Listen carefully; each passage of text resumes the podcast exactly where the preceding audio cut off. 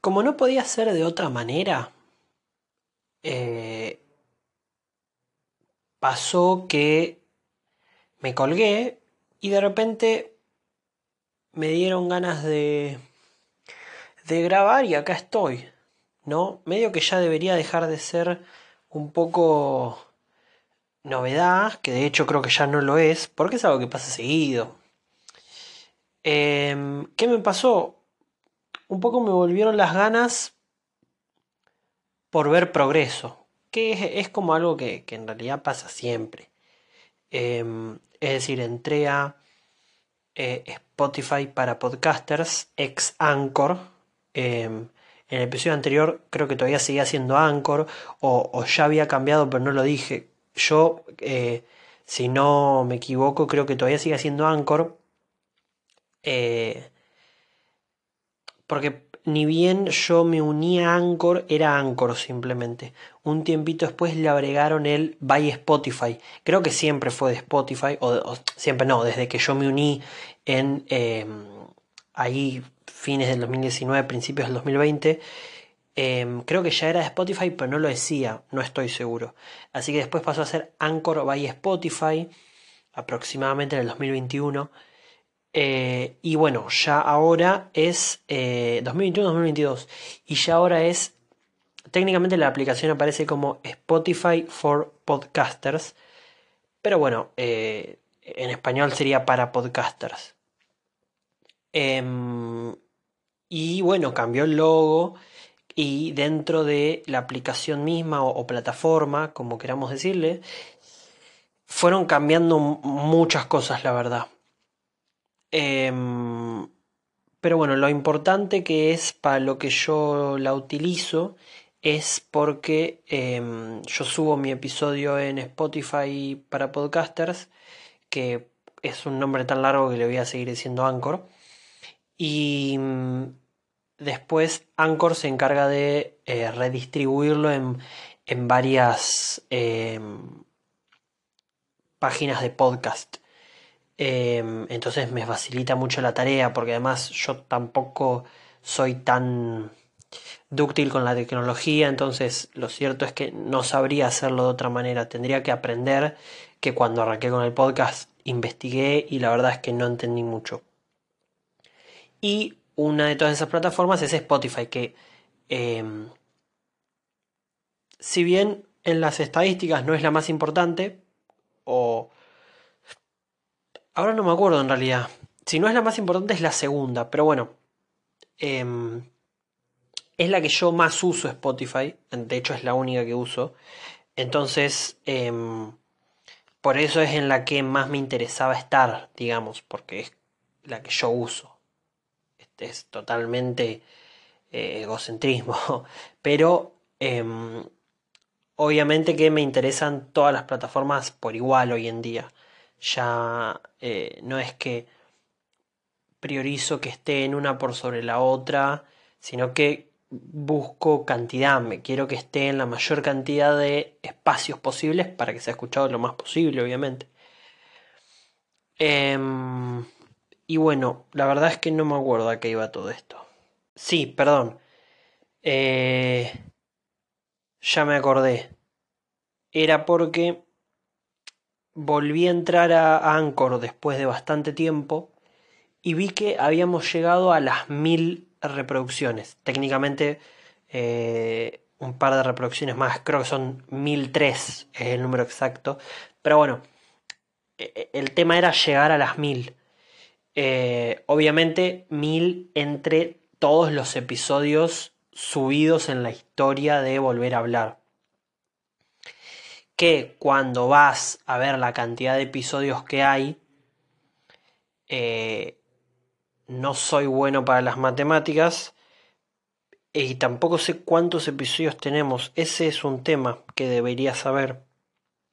Pero tendremos aproximadamente unos 30 entonces cuando haces 1000 dividido 30, te da aproximadamente 34 eh, reproducciones por episodio. Obviamente es aproximado porque había episodios que tenían el doble, quizás.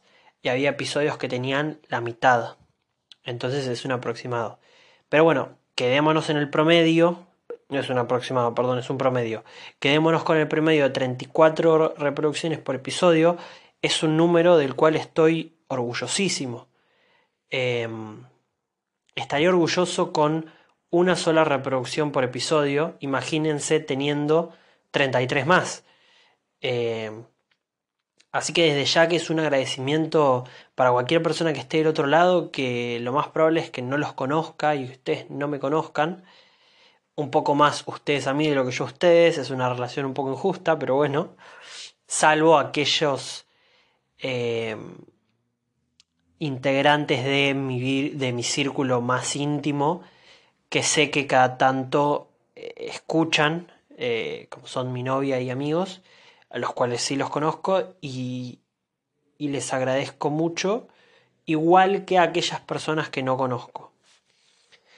Em, entonces, entrar y haber visto ese número me hizo acordarme de algo que yo había hablado con mi novia hace un par de semanas. Eh, que estábamos hablando un poco de la vida en general, eh, de, las carreras, de lo que estamos estudiando, nuestras carreras eh, y demás.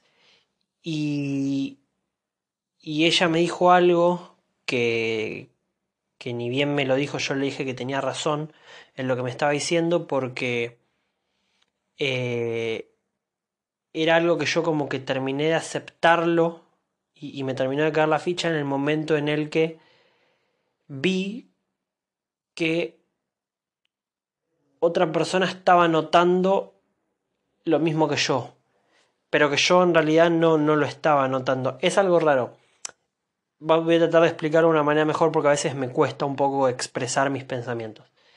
Ella me dijo que me notaba desmotivado. Supongo, eh, en general entiendo yo. Eh, no, no se refería al podcast, de hecho, porque estábamos hablando de mi carrera de cine.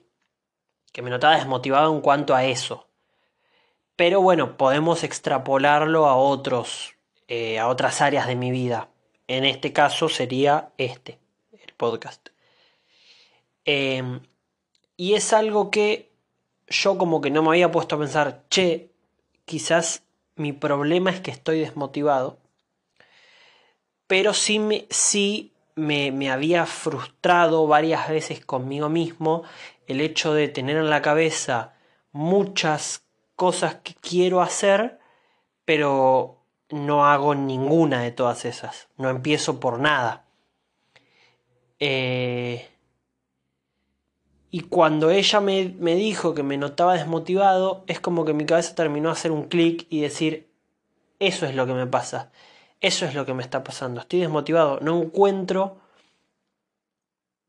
que tampoco, lo cierto es que el, el término correcto debería ser no tengo, no, no encuentro, porque lo cierto es que no tengo motivación y tampoco la busco, que ahí está supongo yo, eh, el error o uno de los dos errores.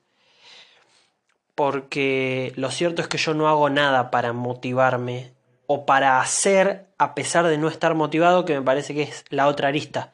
Para mí las dos respuestas ante la, ante la desmotivación es, bueno, busca la motivación o hace aunque no estés motivado, pero hace. Que supongo que en parte es un poco buscar la motivación. No, es, una de las formas de buscarla. Una de las formas supongo que será, no sé, por ejemplo, psicoanalizarse. Otra podría ser, por ejemplo, haciendo a pesar de no estar motivado para en la práctica misma o en los resultados de esa práctica encontrar la motivación. Eh, pero lo cierto es que yo no hago ninguna de todas las, las cosas posibles a hacer para motivarme o, para encontrar una motivación. Entonces lo cierto es que no es que no la encuentro, sino que directamente no la tengo y tampoco la estoy buscando. Es algo que me preocupa, pero es algo de lo que no me ocupo. Entonces, eh, si bien ella me lo dijo para mi carrera, lo cierto es que es extrapolable a, a casi todos los sentidos de mi vida. podríamos decir que soy una persona muy vaga. Eh, quizás alguien que escucha esto dice, che, vos, a vos no es que te falta motivación, es que sos un vago. Me parece que las dos tienen razón, sorprendentemente. quizás también depende, ¿no? Eh, porque, por ejemplo, a mí, obviamente, el cine es algo que me gusta mucho, por eso es lo que estoy estudiando, y obviamente eh, hablar y, la comunicación es otra cosa que también me gusta mucho, por eso estoy también haciendo esto. Menos, pero haciéndolo. Y ante estas dos cosas es como que me gusta y quiero hacer, pero me falta motivación. Entonces en ese caso yo quizás quitaría momentáneamente el adjetivo de vago. Sin embargo, cuando vamos a otros aspectos de la vida, como puede ser por ejemplo, el estudio para eh, el cine, ahí sí me definiría como vago. O cosas de el orden y la limpieza de mis espacios, también me definiría como vago. De, mm, no sé, por ejemplo, de, del, de ocuparse psicológica y mentalmente de uno mismo, también soy un poco vago.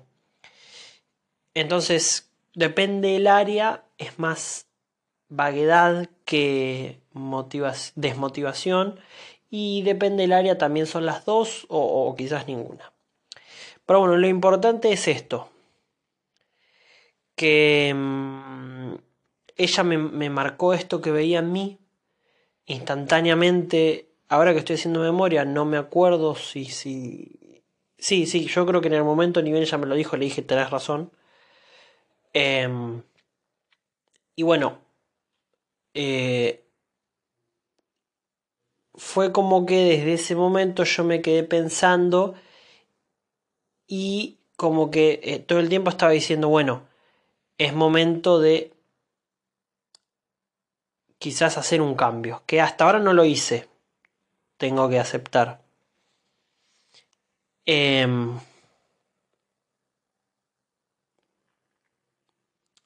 pero la verdad no sé qué decir. Nada, eh, o sea, tiene razón, obviamente, sí, estoy, desmotivado. No sabría explicar el por qué, ni tampoco sabría cómo buscarle, cómo, cómo encontrarle la vuelta más allá del forzarme o hacer que alguien me fuerce a hacer para en la práctica o en el resultado encontrar la motivación. Em, me refiero, estoy desmotivado para hacer cine. Bueno, forzarme o forzar a, o, que otro me fuerce, pero ese otro eh, hoy en día creo que no hay nadie porque, porque bueno, no importa por qué, debería ser yo mismo forzarme a, bueno, aún así, escribir guiones, hablar con mis compañeros barra amigos de la facultad para, para realizar cortometrajes, editar un, un, crudo que tengo hace un tiempo, eh, autoforzarme a hacerlo para ya sea en la práctica, es decir, en el rodaje o en la edición, sea el caso que sea, encontrar la motivación o en el resultado, es decir, una vez que estén terminados los, los proyectos y productos, ya sea la satisfacción de haber logrado lo que tenía en mente, que creo que es eh, una de las mejores cosas después de em, lograr algo mejor que lo que tenías en mente,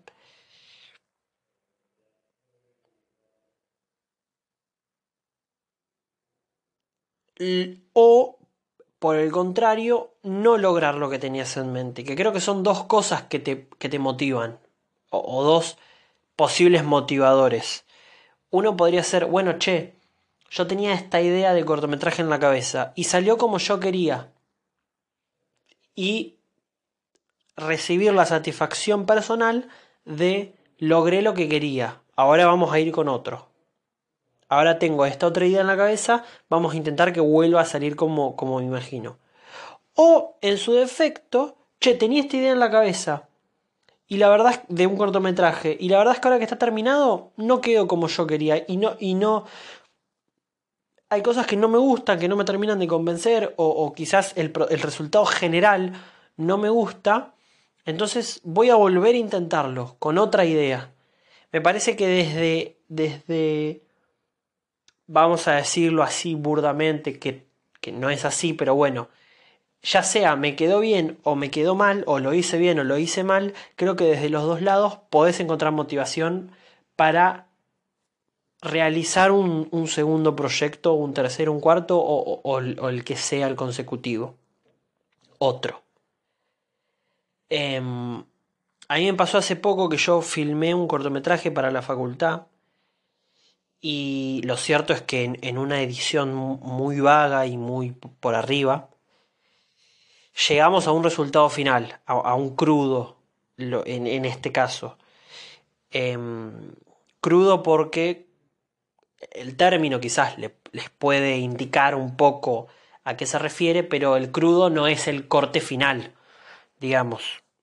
Em, el, el, crudo son las primeras instancias que editándolo y editándolo y editándolo llega al corte final pero en el crudo nosotros no teníamos ni corrección de color, ni el audio bien hecho, ni estaba editado con efectos, ni nada. Era simplemente agarrar cada toma, cortarle la primera parte en la que se dice acción, cortarle la última parte en la que se dice corte, juntar las escenas en el orden cronológico de la historia, poner los, los, eh, el audio de cada toma unos eh, sonidos aparte eh, muy básicos y mandarlo, listo. Obviamente después a eso hay que hacerle mucho más encima para que quede de, una mejor manera. Pero bueno, eh, por, los, por los tiempos que teníamos llegamos a hacer un crudo. Y además porque convengamos que también nuestro conocimiento de edición tampoco nos permitía avanzar mucho más allá de un crudo, salvo que de verdad le dediquemos mucho tiempo para aprender. Em, entonces llegamos a un crudo. Y el crudo lo cierto es que, si bien era un crudo, no era el corte final, y obviamente con cambios en la edición podría quedar un poco mejor, lo cierto es que a mí el resultado general del cortometraje no me gustaba para nada. Para nada. Eh, quedé muy desconforme. Y en parte como que me dieron ganas de volver a intentarlo para, para eh, poner en práctica todas las correcciones que me hicieron en la facultad y cosas que yo me fui dando cuenta solo a medida que lo iba viendo. ¿No? Hay cosas que yo no me di cuenta cuando lo vi, el, crudo por primera vez, eh, que después me hizo notar mi profesora y hay cosas que yo ya me había dado cuenta y que después la profesora me lo, me lo dijo de vuelta, pero yo ya tenía en mente de que estaba mal. Entonces, eso en parte me, me, pegó por los dos lados justo en ese caso. Un poco me desmotivó porque dije, che, tanto trabajo y tanta emoción que yo tenía en este corto y me quedó algo que yo considero que es una mierda. Directamente me pareció una mierda. Y por el otro me dio un poco de motivación desde el lado de decir, bueno, che, quiero volver a intentarlo porque yo sé que puedo hacer las cosas mejor. Yo estoy convencido de que yo puedo dar más que esto.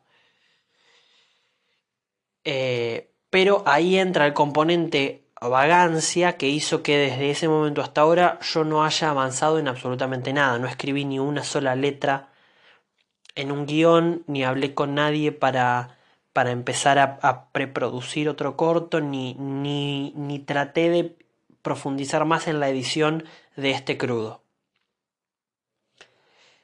Em, lo que me dejó contento, digamos, obviamente el corto em, tuvo cosas buenas. No el resultado final, sino el proceso tuvo cosas buenas que, que me sirven. Em, una de las cosas buenas que tuvo, por ejemplo, es yo soy una persona que la verdad, lo cierto es que le cuesta bastante em, aceptar las críticas. Crítica desde el lado de, una opinión, no de crítica como algo malo. Puede ser una crítica constructiva, una crítica buena o una crítica mala. Si es buena, obvio que, no. Pero me, cuesta, eh, me cuesta un poco tomar las críticas de los demás cuando me están criticando algo malo a mí. Soy una persona que le cuesta un poco, no le gusta mucho que eh, le digan, che, esto no te quedó bien, ojo acá. Yo sé que está mal, porque obviamente el otro no lo hace con ganas de decir, che, esto es una mierda, porque de hecho nunca nadie me dijo, che, esto es una mierda. Pero a mí me cuesta, yo tengo que aceptarlo, tengo que aceptarlo, ya estamos grandes para algunas cosas y una de esas es para hacernos los boludos. Entonces tengo que aceptar que soy una persona que le cuesta, le cuesta mucho además recibir críticas. Sin embargo, cuando la profesora me, hizo las correcciones del corto, eh, lo cierto es que ninguna me, me molestó. Fue como que agaché la cabeza y dije, tenés razón en todo, no te puedo decir nada. Me equivoqué yo y vos tenés razón. Eh, fue resignación. Y, tomé, tomé las correcciones. Y la verdad es que no estoy de acuerdo con una sola de, no estoy de acuerdo con una sola, pero antes de que piensen que acabo de decir que eh, bajé la cabeza y acepté todas las críticas y ahora digo que no estoy de acuerdo con una, quiero aclarar que fueron 700.000 correcciones y una sola no estoy de acuerdo. No es que fueron dos y una no estoy de acuerdo, entonces ya de repente con la mitad no estoy de acuerdo. No, no, fueron 70.000 correcciones y a mí hay una sola que no me pareció. Pero digamos que puedo llegar a entender eh, ese punto de vista. No lo comparto, pero lo puedo llegar a entender. Quizás con una breve explicación eh, seguramente pueda atraer a las personas que piensan de esa manera a mi lado.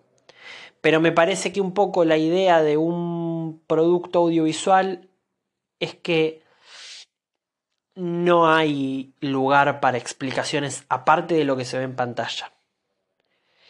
Entonces desde ese lado pierdo yo. Me refiero si vos ves el corto, pensás como mi profesora, y para traerte a mi lado yo tengo que ponerme a hablar y explicarte, pueden haber pasado dos cosas. Una, que es la más probable, es que yo haya planteado mal ese concepto y no se haya entendido. Por lo que si encima del producto audiovisual se, se requiere una explicación mía, es para que lo entiendas, puede ser porque yo lo expliqué mal en el corto. Expliqué entre comillas, porque en realidad no es que estoy explicando algo, pero para que se entienda. La otra puede ser que vos simplemente no lo hayas entendido porque vos no lo entendiste. ¿Ok? Porque tenés una floja capacidad eh, de, de, de lectura e interpretación, porque no estabas prestando atención, porque simplemente la, película no te entró y, no pudiste tomar ese concepto, entonces no lo entendiste, pues sos un boludo, por lo que sea. ¿Ok? El error puede ser que en realidad, si es, si es mío es error, si es tuyo no es error. ¿Ok? Porque si yo me expliqué mal es un error. Ahora, si vos no lo entendiste porque no lo entendiste, no estás teniendo un error. Es simplemente un... No importa. No, no lo entendiste y ya está. Pero bueno, es una sola y creo que con, una explicación podría traerlos de mi lado, aunque, repito, con una explicación técnicamente eh, estaría mal porque eh, dentro de la película debería estar todo para entenderse. O sea,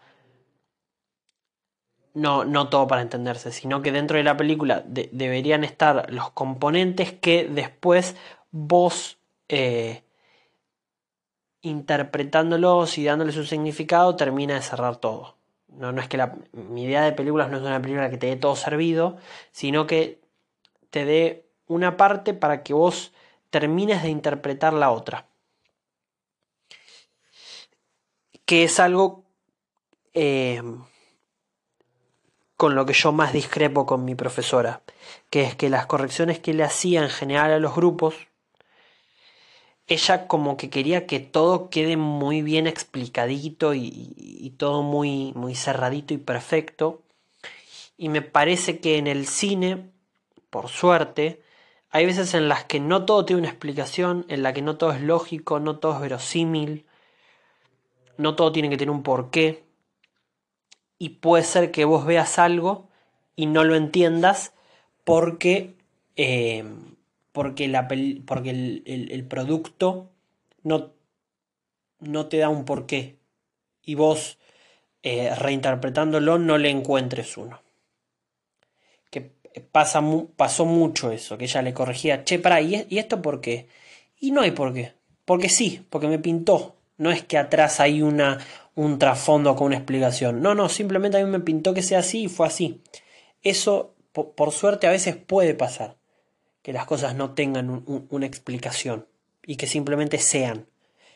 Y está bueno porque, primero porque, porque da lugar a distintas interpretaciones, ¿ok? Y segundo porque eh, simplemente está bueno que no todo esté explicado un porqué. Eh, y, que deje más libertades a lo que sea. Una de esas posibilidades es eh, otra reinterpretación. Pero bueno, eso es algo positivo que me llevo, que es que en este caso puntual, porque no pasó muchas veces en mi vida, fui capaz de, de aceptar las críticas, tomarlas de buena manera y de hecho coincidir.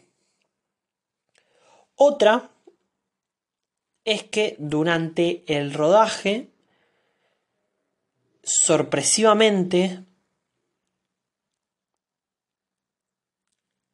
em, estuve de muy buen humor durante todo el rodaje, tratando muy bien a todas y cada una de las personas presentes en la locación, participantes del rodaje o no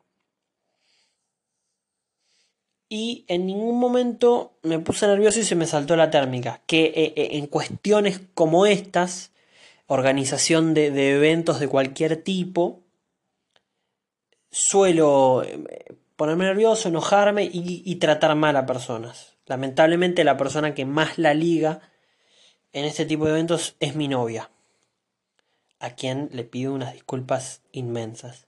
Pero por suerte en el rodaje ella estuvo y no, no peleamos, no discutimos, considero, que, o, si, no mal recuerdo, creo que no la traté mal en, ningún momento, ella a mí tampoco, obviamente, ni hay que aclararlo, em, y eso me lo llevo como algo bueno, como decir, bueno, che, también puedo eh, estar con ella eh, eh, en un evento de esta, de esta magnitud y de esta índole y actuar como una persona normal, eh, no enojarme, no, tratarla mal eh, y, que sea una linda experiencia. Que son quizás estas junto con la de aceptar las críticas, creo que los, dos más grandes eh, aportes o crecimientos que, que me dieron, que me dio el, el cortometraje. Y después, obviamente, un montón de, de, aprendizajes técnicos, narrativos y expresivos que adquirí al haber estado en un rodaje, que fue mi primer rodaje. Así que más o menos eh, aprendí algunas cosas de, de, sonido, de iluminación, de cámara, eh, dirigí por primera vez eh, a, a, un actor, en este caso una actriz, que era algo que a mí me, me, daba bastante miedo antes de un rodaje, la dirección de actores. Me salió mal, obviamente, me salió mal desde el lado de que de que lo que me pasó fue que yo cuando lo estaba viendo ahí en vivo me, me encantaba lo que la mina hacía y después cuando lo vi editado decía, che, acá le tendría que haber dicho que esto lo haga así, eh, acá le tendría que haber dicho que esto lo diga de esta manera, que acá haga una pausa. Pero en el momento lo cierto es que yo no me di cuenta de algunas cosas, de otras sí, y no lo dije a pesar de que lo estaba viendo, que, es doble error. Porque si vos no te das cuenta, bueno, pero si encima te diste cuenta y no lo dijiste, es peor. Me pasó en algunas que no me di cuenta y en otras que me di cuenta y, no, le, no le corregí o no, les, no le dije lo que pensaba. Que está doblemente grave. Pero bueno, esa es una de las cosas que yo más miedo le tenía, eh, la, dirección de actores, y salió bien desde el lado de que no se muere nadie por indicarle a un, actor o actriz lo que, lo que querés que haga o lo que pensás, pero salió mal desde el lado de que eh, tengo que afinar mucho más la dirección de actores porque la dirigí eh, un poco flojo, la verdad. Em, pero bueno, em, me llevo muchas cosas eh, buenas que saqué de, los momentos buenos y de los momentos malos. Y bueno, me pasa que en parte me motivó y en parte me desmotivó. Pero bueno, la síntesis general sería que sí, parece que estoy desmotivado ante la vida y más grave ante las cosas que en teoría más me gustan. Em,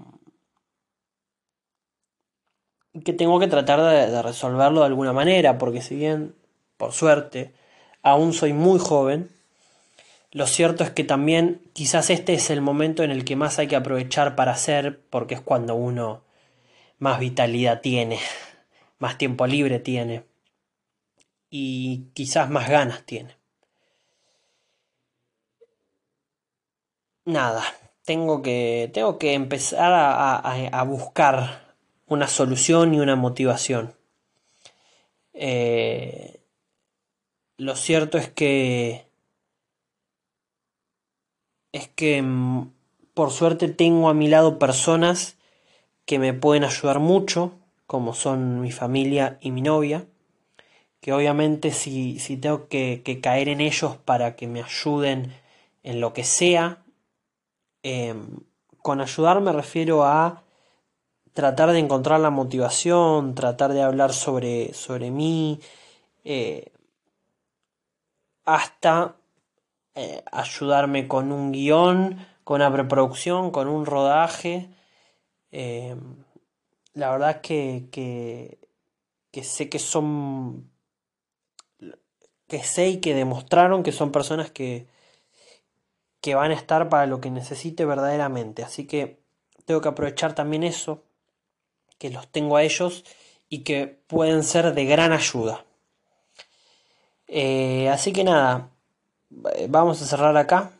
Eh, les agradezco muchísimo por todas las reproducciones, eh, por todo el apoyo, por estar simplemente ahí y escuchar el tiempo que sea, 10 segundos, 10 minutos, todo el capítulo entero.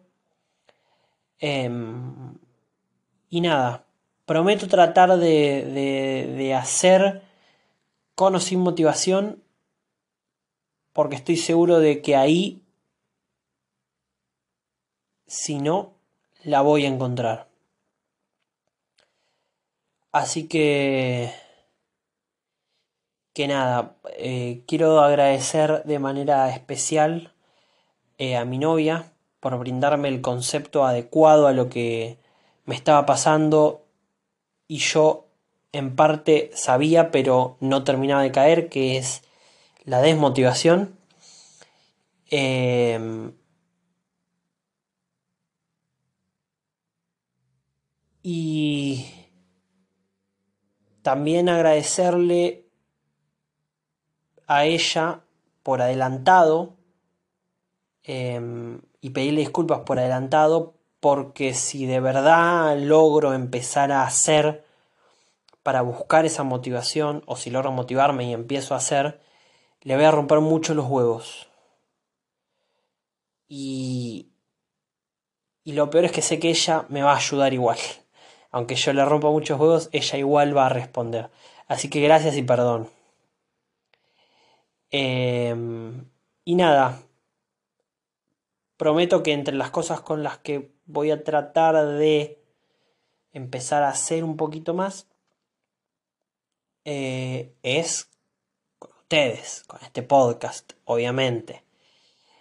Así que nada, creo que dejándolo acá va a estar más que perfecto.